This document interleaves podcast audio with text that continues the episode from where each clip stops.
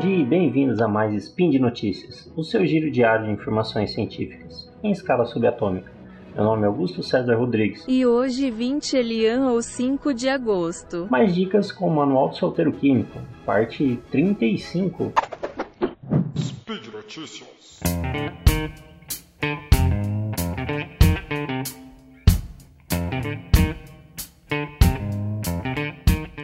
Pessoal, primeira dica: como recuperar um pedaço de casca de ovo que caiu naquela só é, comida líquida, ou caiu no suco, ou caiu na frigideira enquanto você estava fritando um ovo. Sabe quando você quebra o ovo e fica uma casquinha ali, você tenta pegar ela, mas não, não consegue tirar? Então, como que a gente recupera uma casca de ovo que foi na sua comida, ou foi em alguma coisa que você quer retirar e ela fica fugindo de você. Primeiramente, molhe a ponta do dedo em água, encosta na casca de ovo, ela vai grudar no, no seu dedo e aí você consegue tirar. Muito fácil.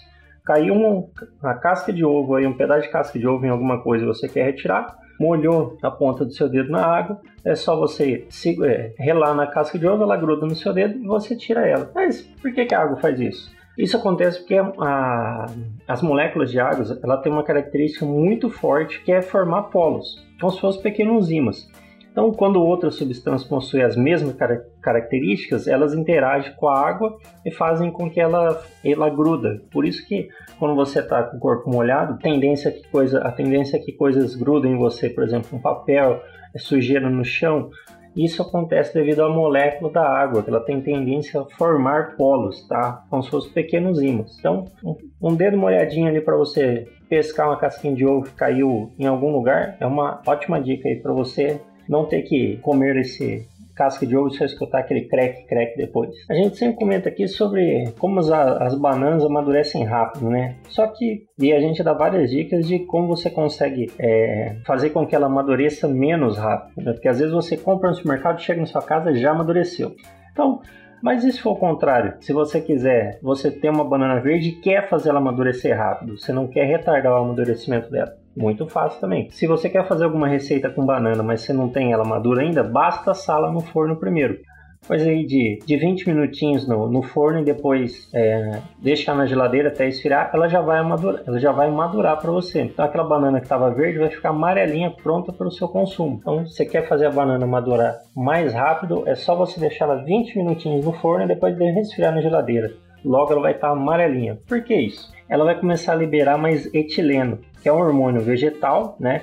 E esse hormônio, ele é o responsável pelo amadurecimento da, da, das frutas. Então, quando você tem uma fruta, por exemplo, que está amadurecendo, ela começa a soltar etileno. Se você colocar ela perto de outra fruta num local fechado, esse etileno vai favorecer o amadurecimento dessa outra fruta também. Então, se você tem uma, uma maçã que está madura, você colocar perto de uma, de uma banana que não está madura, o etileno vai fazer com que essa banana fique madura. Quando você esquenta a, a banana no forno, você estimula a produção, né, a liberação, na verdade, desse etileno.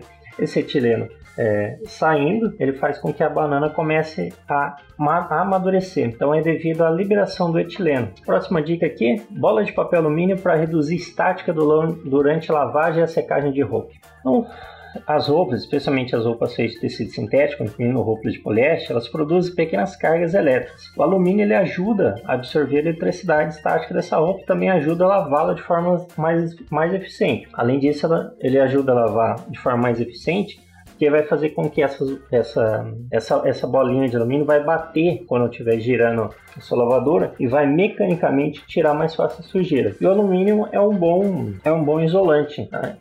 Um bom isolante. Com isso, ele vai fazer, ele vai roubar cargas da, da sua roupa, a roupa que tiver lá e fazer com que ela não tenha mais estática. Então, às vezes, quando você bate uma roupa, você vai tirar, sente aquelas, aqueles estalinhos, né?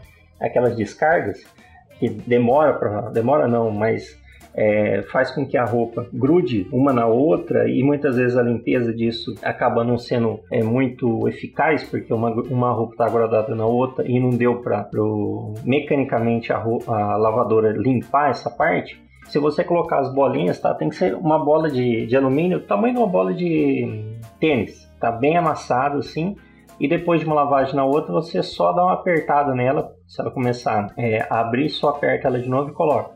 O alumínio vai fazer com que as roupas não grudem e aí as, a, a limpeza dela seja melhor, além de servir mecanicamente para retirar a sujeira. Então, uma bolinha de papel alumínio, tá, do tamanho de uma bolinha de tênis, tamanho de uma laranja, durante a sua lavagem de roupa vai tirar a eletricidade estática e vai ajudar a lavar melhor. Então, outra dica aqui para você descalcificar sua chaleira com vinagre. Você tem uma chaleira e depois de usar muito ela, começa a formar aquelas casquinhas brancas, tá?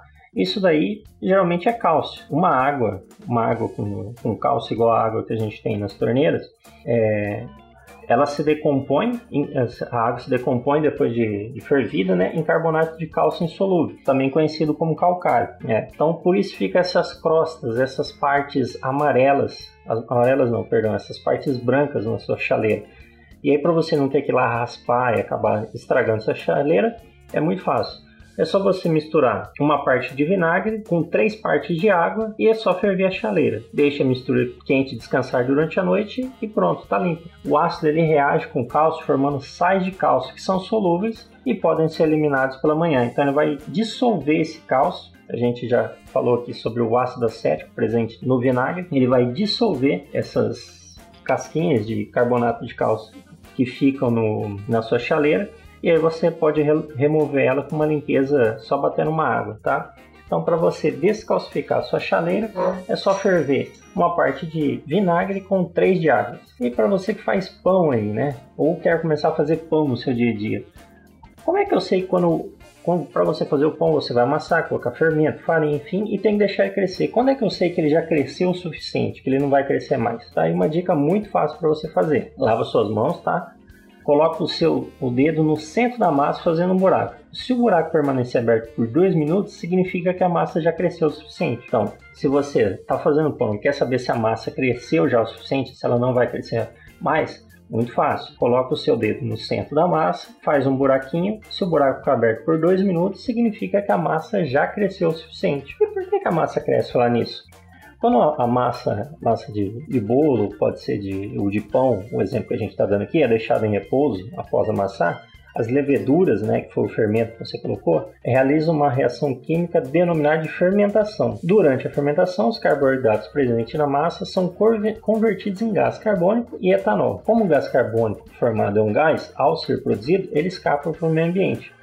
Todavia, como o pão apresenta uma rede de proteínas na massa, que é o glúten, ele consegue aprisionar parte do gás carbônico. Na tentativa de expandir-se, né, sair para o meio ambiente, o gás carbônico força o núcleo esticando, dando-nos dando, dando a sensação de que a massa está crescendo. Então, na verdade, ela ainda permanece com a mesma massa, tá? Ela só está maior porque tem moléculas de. Ela só, ela só tem moléculas de gás carbono entre elas. Então, entre elas, durante o cozimento da massa também, né? O pão ele tende a crescer ainda mais porque o calor favorece a ocorrência da fermentação, além de fazer as partículas de gás movimentarem-se mais rápido e forçarem ainda mais o, o glúten. Beleza, pessoal? Por hoje é só. Lembre que todos os links comentados estão no post e deixe lá também seu comentário, elogio, crítica, declaração de amor ou um beijo para Xuxa. Lembra ainda que este comentário só é possível acontecer por conta do seu apoio no patronato SciCast tanto no Patreon quanto no Padrim.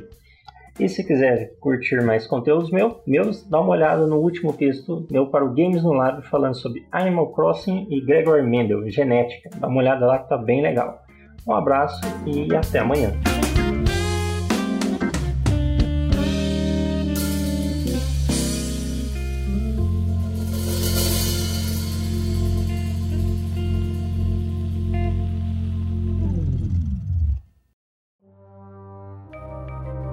Este programa foi produzido por Mentes Deviantes. deviante.com.br.